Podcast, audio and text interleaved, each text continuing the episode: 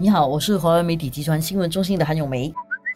你好，我是华为媒体集团新闻中心的洪一婷。今天我们要讲第三阶段，看到了一点曙光。因为那个第三阶段啊，不轻易到来。因为第三阶段的定义呢，就是啊，新加坡的疫情应该是受控制了，而且全球的疫情都蛮受控制了，才会进入第三阶段。因为第三阶段就算不是很接近我们原来患病之前的，但是至少大家可以自由一点，活动可以更加宽一点。即使这样的话，我们也不是说一转眼就是。所以这个 MTF 就是抗疫情的这个部门小组说的是，最早是年底才会到来。印象中觉得，其实这个最早在年底，其实已经比我们最初，我记得最初在疫情发生的时候，那时候是给的那个时间点讲的还更远，可能是那种可能到到明年才可以奢望达到的一个阶段。但是其实现在好像感觉上已经比。大家原定的稍微早一点。了，对。对，这个主要也是因为我相信啊，是最近的这个疫情其实蛮受控制了，嗯，因为看到本土的呃社区传播其实很受控制，嗯，有些天是零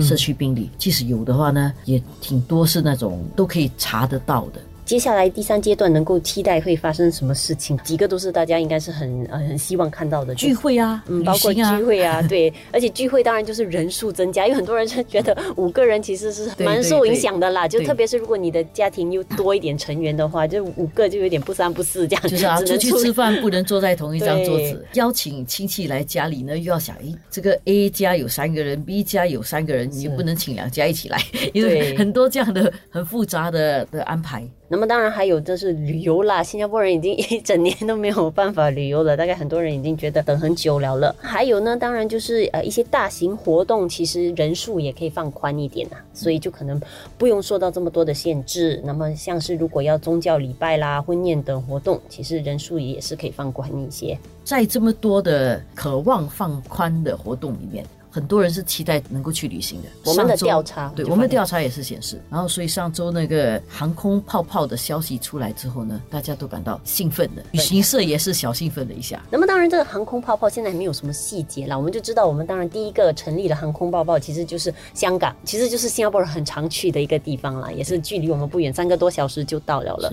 但是问题是细节是没有的。不过设想中，我们大概知道是，如果是航空泡泡，当然它需要受到一定的安全的管控，就是确保去的人就是好像包机去，大家已经检测过了，没事就一起去到那里。然后可能行程上也会应该要受到一点点的控制啦，因为这样才能确保大家去玩了一圈回来，其实还是安全，安全的，就是没有接触到太多可能被感染的机会。所以这个航空泡泡这个名词挺有趣的。是指新加坡跟香港之间是一个泡泡呢，还是指指你的这个团是一个泡泡？如果你的团是一个泡泡，就是说你们十个人啊是一个泡泡，这样子这个泡泡一直走到哪里都要在一起，这很难想象哎。对啊，对不懂怎样执行，而且你要包机去，不能自由行。你什么时候去，跟这团人去，大概要跟这团人一起回来。我我可以想象是这样，虽然细节还没有出来，所以我们都很期待哦，这个细节能够快一点出来，因为现在已经转眼十月底了，十二月学校。叫假期，其实有些人十一月就开始放假了。大家要怎么去旅行？如果说家人一起去的话呢，他要怎么安排？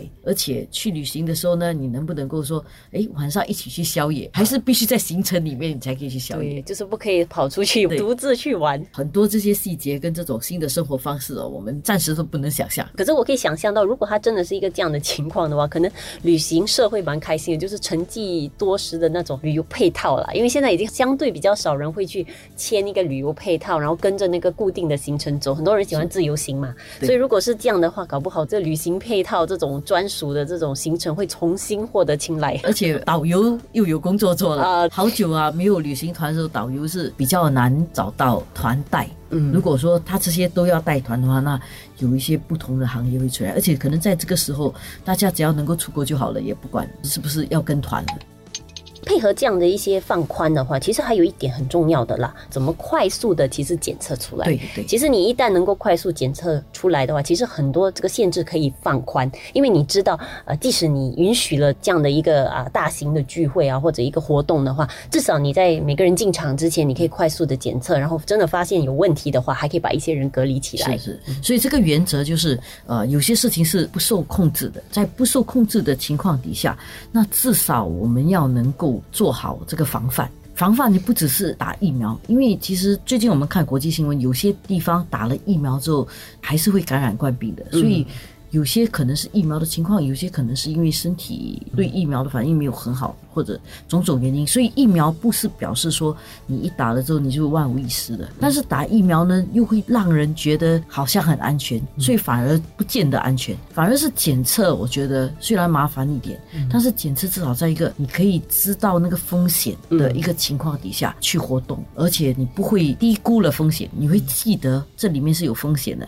但是你在这个知道风险的情况底下，小心的去活动，我觉得这是一个比较好的折中方式。毕竟我们都说了，这个疫苗也不知道几时真正能够问世，所以你也不可能说大家就一直停在这样的一个很多限制的环境里，一直生活到等疫苗诞生了。所以从现在到疫苗出现之前这段时间，其实有这样的一个快速检测，然后让大家生活稍微正常化，我觉得对大家心理上、生理上都会觉得比较好一点呢。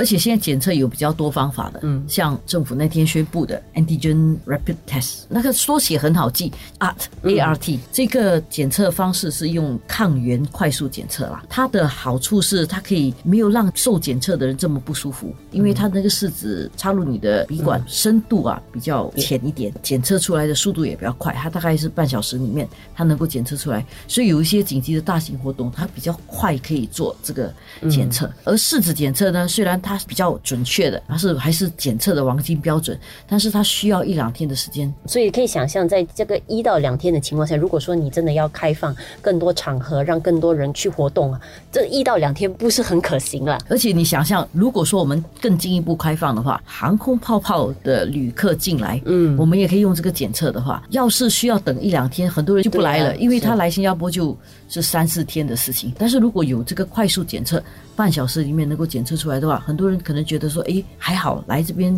花半小时时间检测，喝个咖啡其实就好了。而且我觉得蛮有趣的一点就是，通过这个疫情，我觉得也看得到哈，就是这个技术科技真的是其实可以在短时间里面哈大幅度的提升跟进步的。那现在其实一转眼过了几个月以后，你看到大家已经出来很多新的方式，然后甚至已经缩短了那个测试的时间。到现在我们还看到，甚至国大已经开始在测试一种，就是可能你呼吸就可以检测出来，就又不痛又不用很久，好像醉驾的测酒精一样。所以我。觉得它算是一个疫情下的一个契机吧，主要它促进了很多的科技的进步啊。不过这个是很正常的，因为在没有危险的时候，大家就去把时间啊都花在那些他们觉得比较重要的东西上，比如说当天下太平的时候，可能很多人想去赚钱。然后就很多人就把时间就用在赚钱上面，很多聪明的人呢就去读金融，但是因为碰到疫情了，你知道这个医药的科技是比较重要的，所以大家就把精力放在医药科技上面。可能很厉害的人，比较花比较多时间去